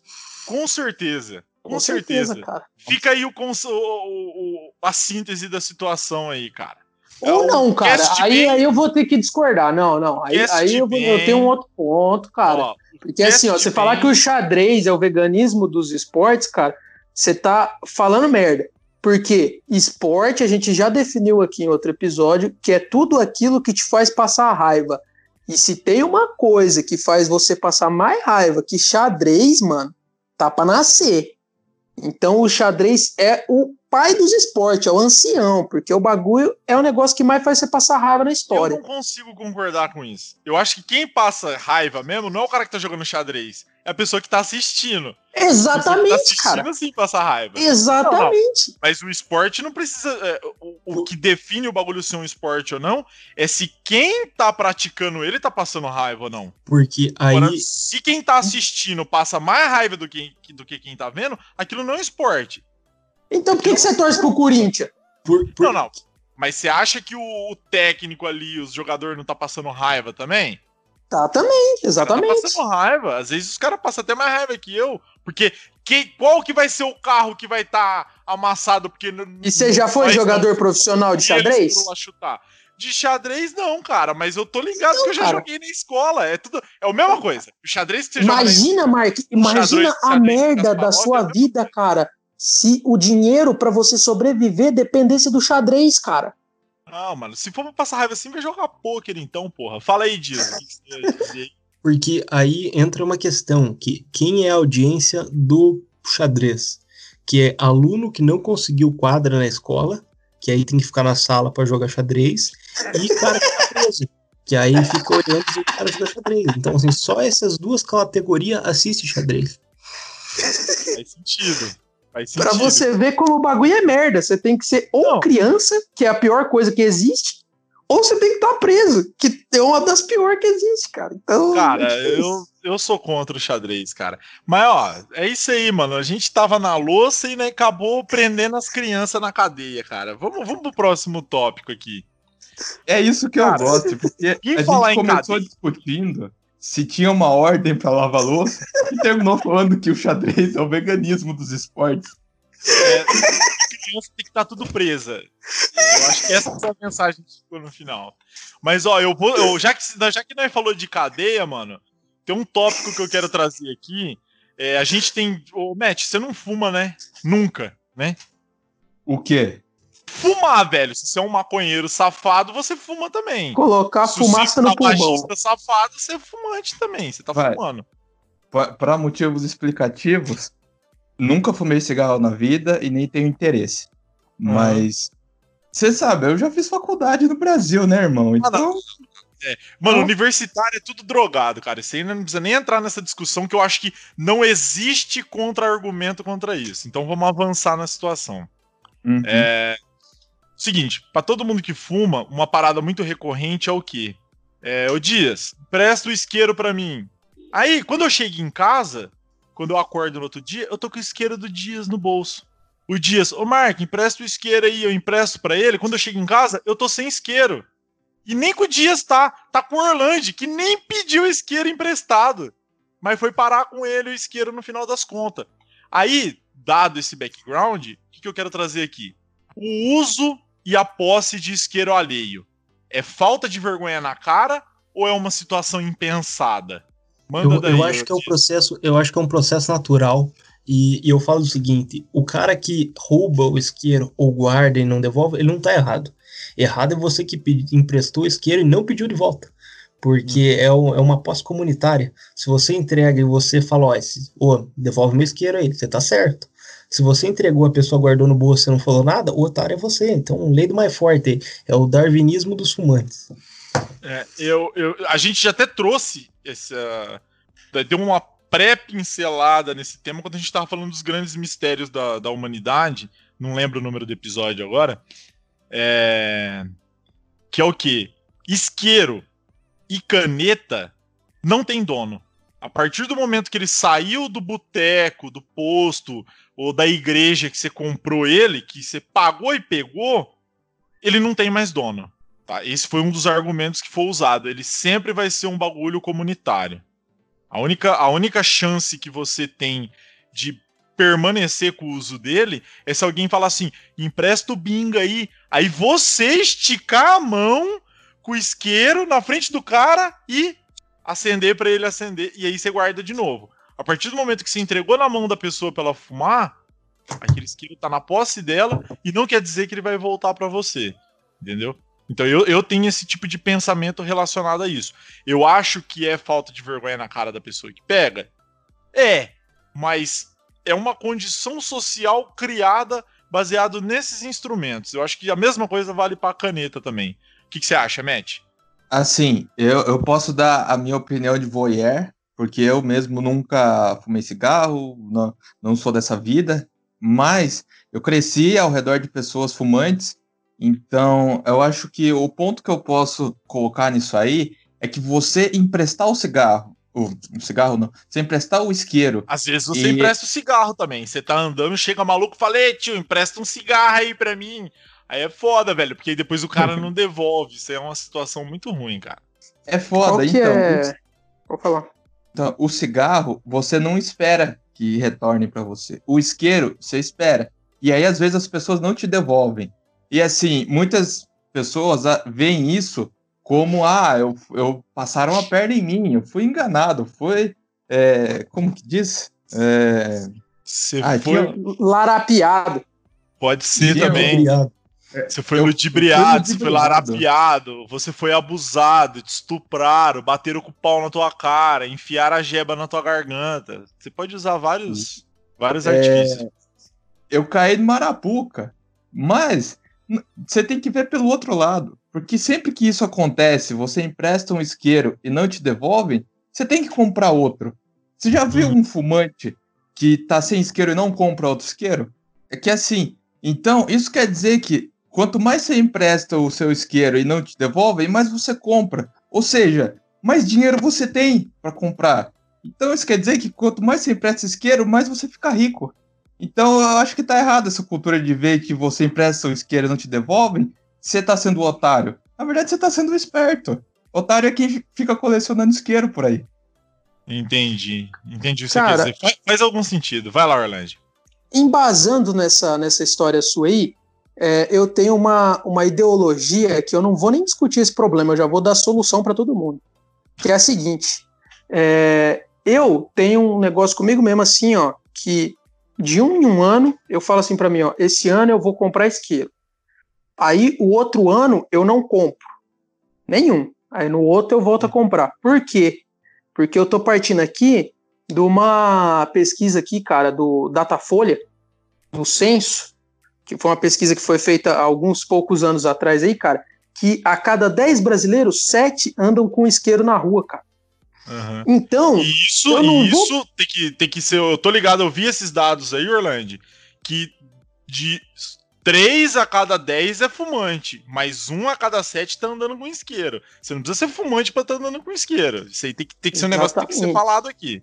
É igual caneta Bic, mesma situação. Nem então, todo mundo sabe escrever que... e mesmo assim anda com caneta. O que que eu faço, cara, para resolver esse problema, para mim não ficar me fazendo essas perguntas assim, né, muito nebulosas na minha mente? Eu tenho comigo que eu vou comprar isqueiro durante um ano para fazer minha contribuição social de não deixar aquelas sete pessoas sem andar com isqueiro. Para uhum. no outro ano, a cada três malucos que eu passar na rua e pedir, ô, tem fogo aí? O cara no quarto, pelo menos no quarto, o cara vai tirar um isqueiro e vai emprestar para mim, entendeu? Que ninguém uhum. nega. Quem tem isqueiro, ninguém nega uma acendida por mão, tá ligado? Com certeza. É, faz então... sentido, cara. Inclusive, vale relembrar aquela teoria que a gente abriu aí, de que tem uma galera por aí que trabalha pra China, que tá aí só pra pegar isqueiro e caneta dos outros e devolver. Porque é, isqueiro, caneta Bic, essas paradas é fabricada onde? Na China. Então esses caras estão aí na rua, mano, só coletando para poder aquecer aí o mercado chinês, tá ligado? Do, do, da situação aí. Então fica aí a crítica, mano. Você toma cuidado que nesse momento perto de você pode ter algum chinês aí pronto para catar o isqueiro, catar um binga teu aí, catar uma caneta, você ter que comprar outro. Então não compra, mano. Você tem que ir lá e pegar dos outros também, mano. Você vai lá e cata dos outros, e aí alguém vai catar de você, e aí gira esse ciclo sem fim, onde todo mundo fuma, que é a parte mais importante, e a gente não fica aí ajudando como governo chinês aí, que é safado pra caralho. Algum outro ponto aí que vocês querem trazer sobre E digo mais, Mark, e digo mais. E digo mais, a gente Lança aproxima mesmo. os fumantes. A gente faz o ciclo de fumantes ficar mais próximo, porque a gente vai ser obrigado ali a pedir, ô oh, irmão, tem fogo aí? Aí o fumante já vai ver que você vai acender um cigarro, ele vai acender um cigarro também, porque é assim que funciona o psicológico do uhum. fumante. Logo, ele uhum. vai morrer mais cedo. Logo, é, é um benefício social gigantesco, cara. Você está diminuindo a, o, o inchamento da população mundial, igual a gente falou lá atrás, né? Inclusive, mano, me veio um negócio na mente aqui que eu quero deixar uma solução aí, que eu já ouvi algumas vezes na vida, eu acredito que vocês já também, de pessoas reclamando que tem dificuldade em fazer amizade. E, e aí, qual, qual que é a dica que eu dou para você para fazer amigo, mano? Começa a fumar, velho. Não tem um bagulho que aproxima mais as pessoas do que fumar. Você vai na área de fumante ali, você pode até estar tá com isqueiro no bolso, mas você fala, ô, empresta o fogo aí. Aí o cara vai chegar, vai esticar o isqueiro pra você, aí acende, aí você já fala, ah, mano, esqueci meu isqueiro. Na hora que você vê, você já tá fazendo uma amizade ali com o cara, velho. Se passa, você já tá tendo um relacionamento ali, velho. E se isso não funcionar, também tem o, sempre o serviço de proteção à testemunha. É, geralmente você faz bastante amigos lá, então fica a dica, se fumar não adiantar, você, você tipo, testemunha um crime e faz amizade com os policiais, com os juízes e tal, eles vão te dar uma nova vida pra você não ser morto, e sempre, sempre tem essa opção. É, ó. Tá, então e tá também, né, cara, se você fizer o crime, se você fizer o crime e não conseguir chegar nesse nível de, de proteção aí e quiser praticar o crime, na cadeia você também pode ter uma possibilidade de fazer é, amigos. É um pouquinho mais punk. Fizer, é um pouquinho é? mais punk, cara, porque ou você faz os amigos ou eles te matam. Então, assim, mas eu acho que é benefício tem uma terceira opção aí, Orlando. Tem uma terceira opção que tem que ser falada aqui, velho. Que talvez você faz até um namorado numa situação que dessa. É, nossa, aí é só lucro, né, cara? É. E, e, então, qual que é, o, qual que é o, a síntese disso tudo? O crime sempre te traz amigos, então sempre te aproxima as pessoas. Então, fica Exato. a dica aí, essa é a moral a do prova, negócio. A prova disso é que existem gangues. Tá? Logo, logo o crime compensa. Às vezes, o ouvinte que ah, vai, é um cara de rede social, é um zoomer de rede social que tá o dia inteiro no Twitter falando, ah, tem que pregar mais empatia, as pessoas estão muito malvadas, isso lá do quê? O cara vai ficar com medo de falar, putz, mas já no, no, primeiro isqueiro eu já vou pra cadeia, já vou estar tá compartilhando meu toba com todo mundo. Cara, você não precisa começar tão radical assim. Você pode simplesmente estar tá andando na rua, você vê um cara ali com isqueiro, você pede para ele. Ah, e aí, tipo, é 11 da noite, meia-noite, você tá andando assim por um beco, você tá andando ali no, no centro de São Paulo, você tá vendo um cara com um cachimbo, você tá no chão, senta ali com ele, começa a conversar com ele. Dá uma tragada do cachimbo dele também. Fiz isso, fiz isso a noite passada, recomendo muito. Mano, nada mais une as pessoas do que as drogas, cara. Inclusive, até o Zezinho, que é o, o menininho que tava com a latinha lá que dividiu comigo, eu trouxe pra casa, que tá dormindo aqui agora no meu colchão. Tá Gente dormindo. finíssima. Muito bom, cara. Eu vou, eu vou trazer a última pauta aqui, cara, que é uma pauta extremamente polêmica. Ah, inclusive, ô Matt, eu acho que o L de LGBTQ+, é L de ladrão, cara. Ou larápio. Existe Ô, essa louco. possibilidade aí também, viu? Essa Se você- aí. Se você considerar que quem rouba isqueiro é um larápio, eu acho válido. É, é um debate que ainda não se definiu a identidade, né, de quem é, é larápio. Eu acho, eu acredito que larápio é uma definição melhor, porque o ladrão ele ainda está promovendo alguma coisa para a sociedade. Ele está promovendo o emprego do policial, do promotor, do juiz, do agente de cela. Uhum. O larápio não, cara, ele só está tentando se promover. Então ele é uma pessoa muito pior, cara. É, exatamente, cara. O larápio, ele não, não, não tem vergonha na cara de roubar. O, o larapismo é um furto safado, tá ligado? É um furto O safado. larápio é o cara que não rouba por benefício próprio. Ele rouba porque é a natureza dele roubar. Ele rouba pra não morrer de. Justamente. Exatamente. Eu vou trazer essa próxima pauta aqui, que ela é bem complexa, cara. Ela é bem. Muita discussão na internet, muita pessoa morrendo por causa dessa discussão, a pessoa sendo cancelada, a pessoa se matando, é, políticos sobem ao poder, políticos caem do poder por causa exatamente dessa questão que eu vou trazer aqui pra vocês agora. Ser gay é dar o cu ou amar outro homem? Fala aí, ô, ô Matt. Assim, eu acho que é muito complicado você definir o que é ser gay. Porque das duas coisas que você falou, eu acho que nenhuma delas configura um gay. Então, calma aí. Eu vou refazer a pergunta de uma maneira, assim, mais trazendo a, a- a linguagem das ruas, tá ligado? Eu quero. Eu vou falar naquela linguagem assim, ó, que você escuta ali no futebol enquanto você tá jogando, você escuta no bar, você escuta na igreja, você escuta na cadeia. Que é o seguinte: dar o cu é viadagem? Mas e se você comer o cu, é viadagem também? O que, que Ah, configura a viadagem, entendeu? O que, que faz você ser gay? Você comeu um Vai. cu, você já é gay? Ou se você comeu o cu amando o cara?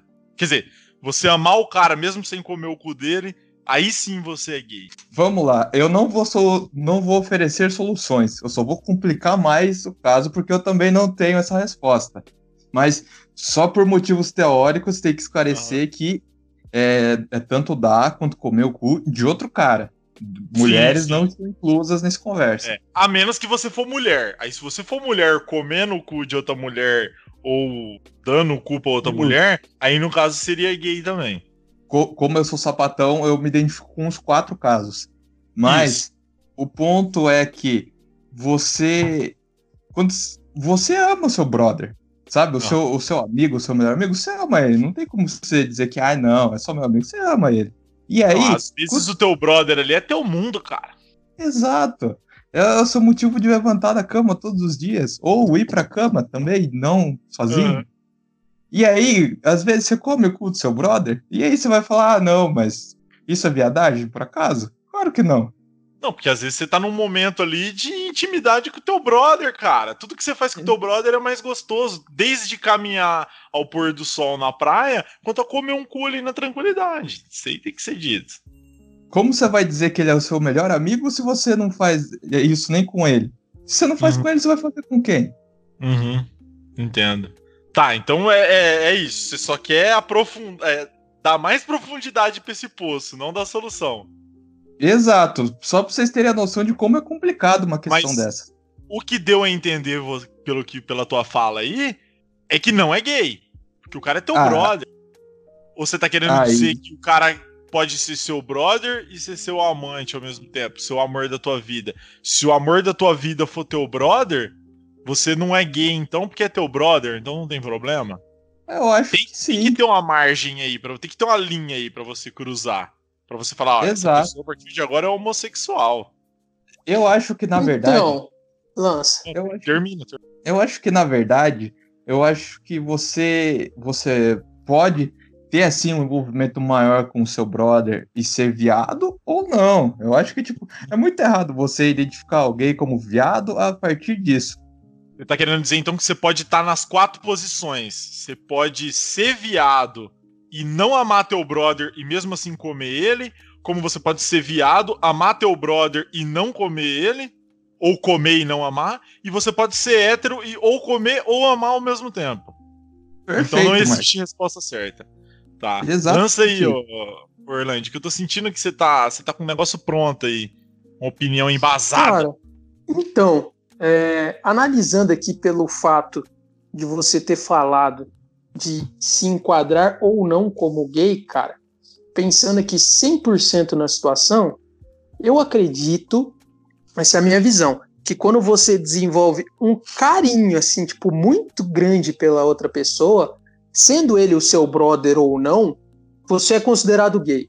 Porque a partir do momento que você vai demonstrar 100% dos seus sentimentos para outra pessoa, você é, se abrindo desse tanto, aí que entra a situação de ser gay ou não ser gay, na minha opinião. Uhum. Eu, eu, eu, discordo e, e vou na razão contrária. Porque ele falou do, do carinho, eu vou quase no antônimo aí, falando que na questão da culpa.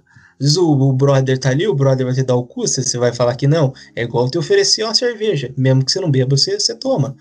Uhum. Aí o que, que você faz? Comeu o cu do brother. Se no outro dia você acordou se sentindo culpado, aí tem alguma coisa com você. Mas se você foi ali, comeu por comer, falou assim, porra, sentiu que ah, aquele ali é meu irmão, que ele vou, vou comer o cu dele. Nada a, a ver, boa. né? Então, tá tudo certo. Então, o, ne o negócio é você internalizar. Você for lá e comer o cu do cara e, e, se sentiu culpado com aquilo, então aí tem um problema com você. O carinho é Exatamente. não. É, era é, isso que tinha sim. que fazer. É, é, igual ajudar o, um velhinho a atravessar a rua ali. Mas aí, o problema que você quer dizer é questão de não se aceitar, né? É de hum. tipo assim, olha, eu sou gay e eu, e eu não você tem que chegar nessa conclusão e talvez o, o trampo para você chegar nessa conclusão te gera culpa. É isso que você quer dizer.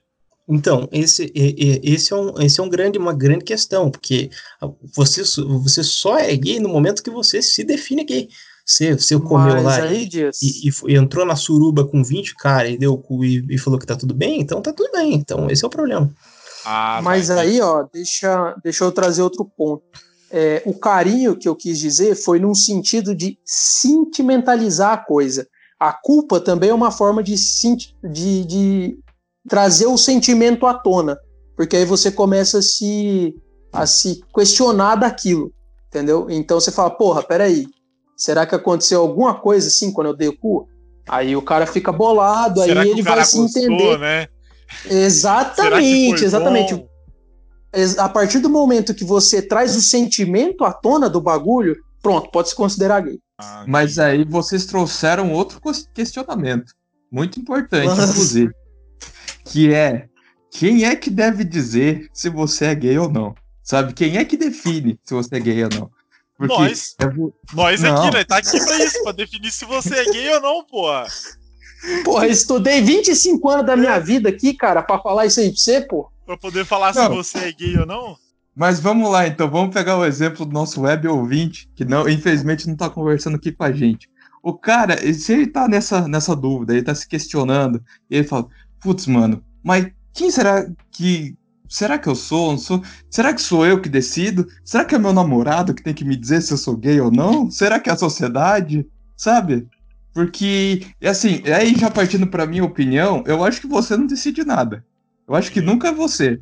Porque você só passa a ser gay quando alguém tá na rua e fala, ai que gay. Ai, não, que existe. primeiro, Matt, se você primeiro é que gay, se você... Você tá passando na rua e te bater com uma lâmpada fluorescente, né, cara? Aí quer dizer que você é gay, é isso que Mas tá partindo desse princípio, então, a gente não é nada. Porque a gente só é o que os outros falam que a gente é. Porque eu, o que que eu sou? Não sei, não sou porra nenhuma, sou um Zé Ninguém. Então ah, você eu, só é alguém com base no que os outros falam. Eu acho então que eu sou um gordo pau no cu, cara. Uma das poucas coisas que eu ouvi na rua aí. Filha da então, puta, então, talvez.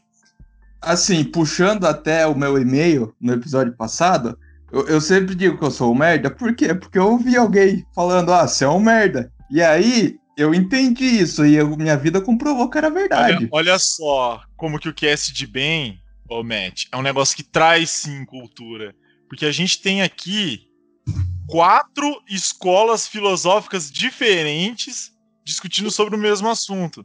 Igual, o Dias ele acredita que você só é gay a partir do momento que você aceita que você é gay ou que você diz que você é gay, tá ligado? Igual o cara fala assim, eu sou mulher. A partir do momento que o cara se define como mulher, ele é mulher. Essa é a regra. Você tá dizendo que você só é gay a partir do momento que alguém aponta para você e fala: "Ia lá, mó viadão". Aí você é viado, entendeu? O Erland ele já parte de um pressuposto que você só é gay a partir do momento que rola um sentimento. A partir do momento que você vai dormir pensando assim: pô, será que foi bom aquela dada de cu que eu dei no meu namorado? Se você pensou isso, você é gay. Agora, se você pensar assim, porra, mano, meti forte no meu namorado, hoje o barato foi louco, hein? Agora amanhã né, vai fazer outra coisa. Aí, pô, é broderagem, é parceiragem, você é hétero. Eu já sou de outra escola. Eu tenho a visão que é o seguinte: se você conversar com qualquer coisa com um homem que não envolva futebol ou mulher gostosa, você é gay. Não existe outro motivo para dois homens conversarem. Se não for de futebol ou de mulher gostosa. Então, você não precisa nem dar o cu ou comer o cu de alguém. Então, Por se, exemplo, se... isso que a gente tá fazendo aqui, para mim é uma prova que só tem gay aqui. Os quatro é gay aqui. Fala disso. Não, era exatamente esse o ponto que ia falar. Então, pela lógica, aceitou entrar no podcast, viado. Ah, a menos que for um podcast para falar de mulher gostosa ou de futebol. Um negócio que eu sempre deixei claro aqui é que no cast de bem, a gente não, não, no, não só no cast de bem, como no nosso círculo social. A gente não aceita uma pessoa que se diz 100% hétero. Então, assim, eu não acho que você precisa obrigatoriamente ser gay. Você pode ser bi. Você pode ser 50% ali. Só que para mim, a partir do momento que você é bi, vai cair nessa do match. Eu vou passar pela pessoa da rua, vou apontar e falar, ih, olha lá, viadão. E vai acontecer a mesma coisa quando eu passar também, entendeu? É, essa é a, a, a, a minha escola de, de filosófica sobre o assunto. Só que eu posso tentar aprofundar mais e abrangir, que é no sentido do sentimento. A partir do momento que você entra nesse negócio que o Orlando falou, que você teve um sentimento com o cara, que você pensa assim, pô, será que meu brother vai me ligar, cara? A gente transou mó forte ontem, pá, metemos forte um no outro, abraçou, beijou, papapá pô, e até agora o cara não me ligou, será que não foi bom e pá? Eu tenho a visão do seguinte: se você pensa isso, você não é gay. Você é uma mulher. tá entendendo? Então já é outro, outro nível ali, tá ligado? Configurando uma relação hétero, porque é um homem Exatamente. e uma mulher. Isso configura uma, uma, um relacionamento hétero. Então você chega nessa conclusão aí de que você é uma mulher, você pode casar até na igreja, cara. Você pode chegar ali no padre, aí o padre vai falar: Ah, eu tô vendo dois caras aqui. Você explica para ele o caso da tua situação ali, do sentimento que você tá tendo. O padre casa você, velho. Porque vai falar: Faz até é melhor, é né, cara? Se o padre começar a querer argumentar alguma coisa, você lança esse episódio para ele ouvir, cara. A vida dele vai ser é. outra, ele vai ser mais esclarecido da situação. Entender.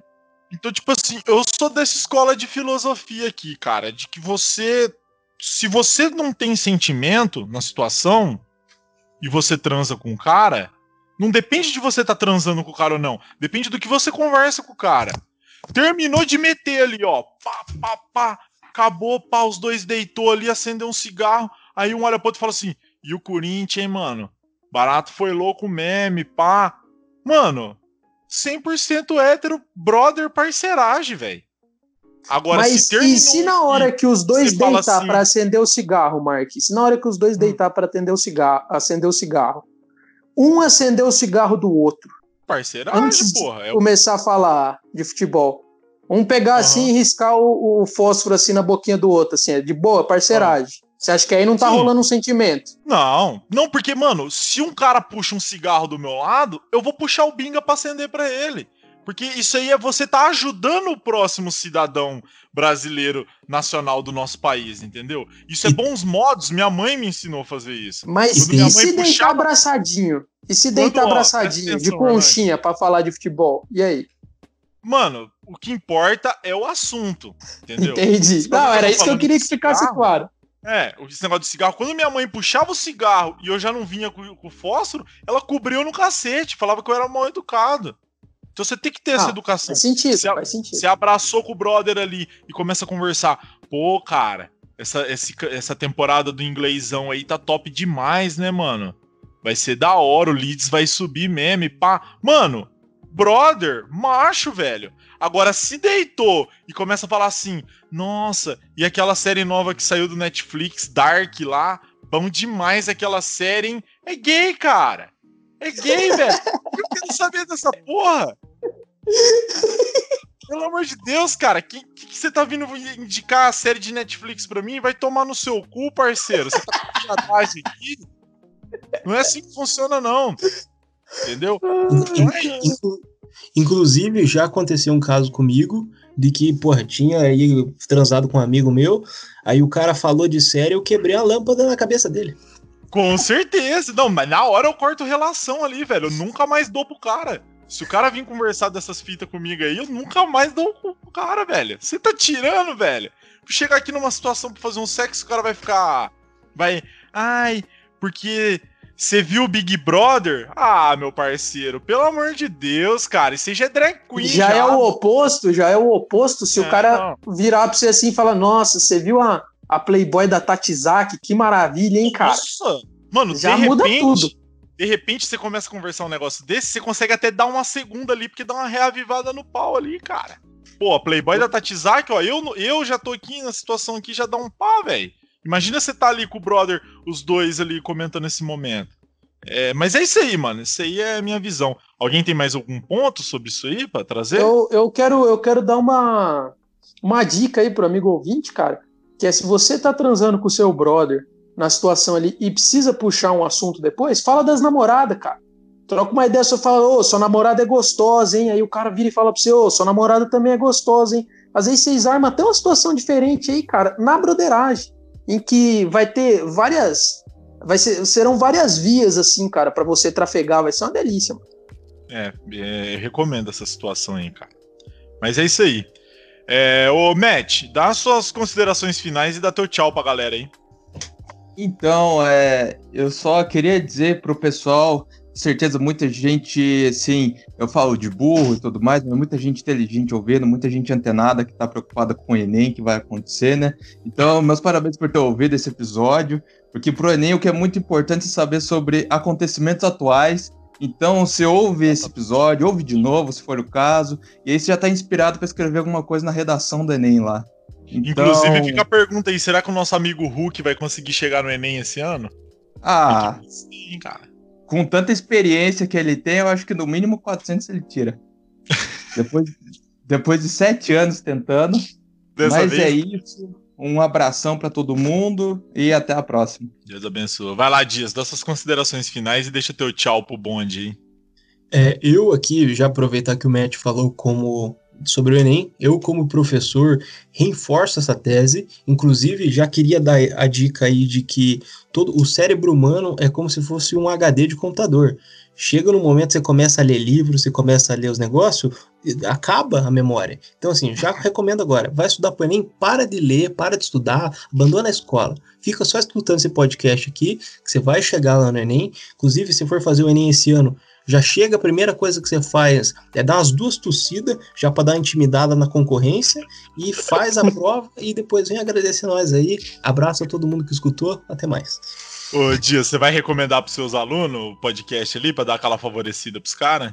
Vou sim, e, e vou cobrar na prova também. É, vou, qual, qual o significado de LGBT segundo o cast do bem.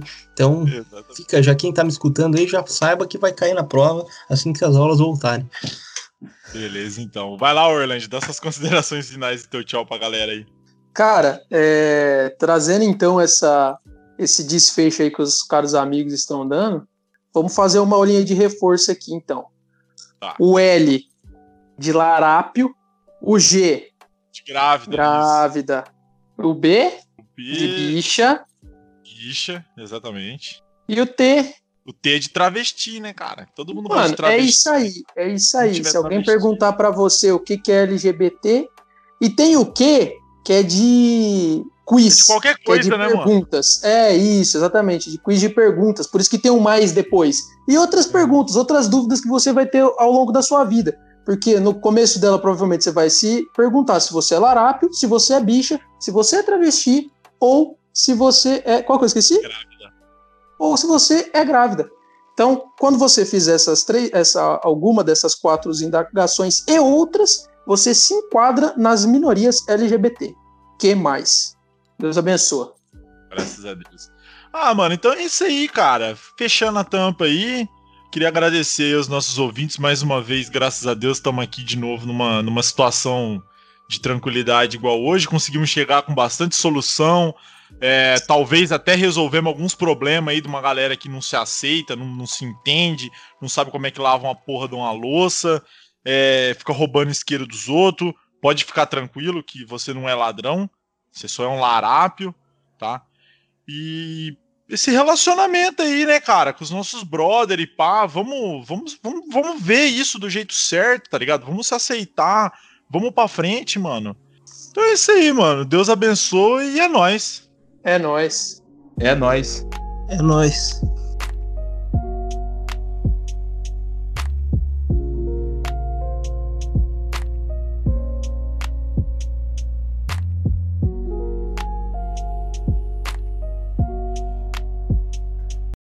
É que o Dias, a avó dele já deve ter ido lá xingar ele, ofendido a honra dele por ele estar tá falando umas horas dessa, né?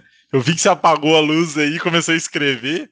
Engraçado E, que ah, o cara apagou a luz, ninguém mano. fala nada porque a família dele não liga pra ele, então ele pode fazer o que ele quiser aí, que ninguém tá nem aí com nada. E o detalhe é que ele apagou a luz e travou a net aqui, cara. Eu tô achando que tem uma relação. Verdade, né, cara? Eu acho que ele tá puxando um gato aqui da minha casa, cara. Deixa eu tomar um golinho de água aqui pra dar uma hidratada. Porque o cigarro, ele, ele vai dando muita potência pra voz. Daqui a pouco eu tô falando que nem o Cid Moreira aqui. Ô, Eland, você tá parecendo o Bellini, mano. Você com essa cadeira rodando aí, cara, tá dando uma labirintite em mim aqui, cara. Olhando pra você rodando. Tô trazendo o Bellini de volta aí, a, a nossa vida. agora tem o. Esqueci o que eu ia falar, cara. Ah, é, ô, Matt, como é que tá a linha capilar aí? Tá Mano? Então, até o começo do ano, a gente tava naquele hype do, do grupo lá, jogadores que estão ficando careca. Eu, Hum. Todo santo dia eu tive pesadelo. Que, nossa, a minha LC tá acabando. No pesadelo, eu me via no, no espelho, assim, eu só tinha três fios de cabelo. Parecia o Tava Cebolinha. usando boina, né, cara? No sonho, pá. Cara, e aí foi passando o tempo, isso passou, porque eu, eu, eu percebi, minha LC é boa, nada demais. Só que aí começaram com uns papos de que eu tô com umas falhas na parte de trás da cabeça. Aí você começou a ficar preocupado, achando que ia ter o. A Como que é o nome de da, da linha? Bunda de macaco? Mano, mas eu vou, vou, vou meter a real aqui. Bunda de macaco é igual chifre. O que os olhos não vê, o coração não sente. É nóis.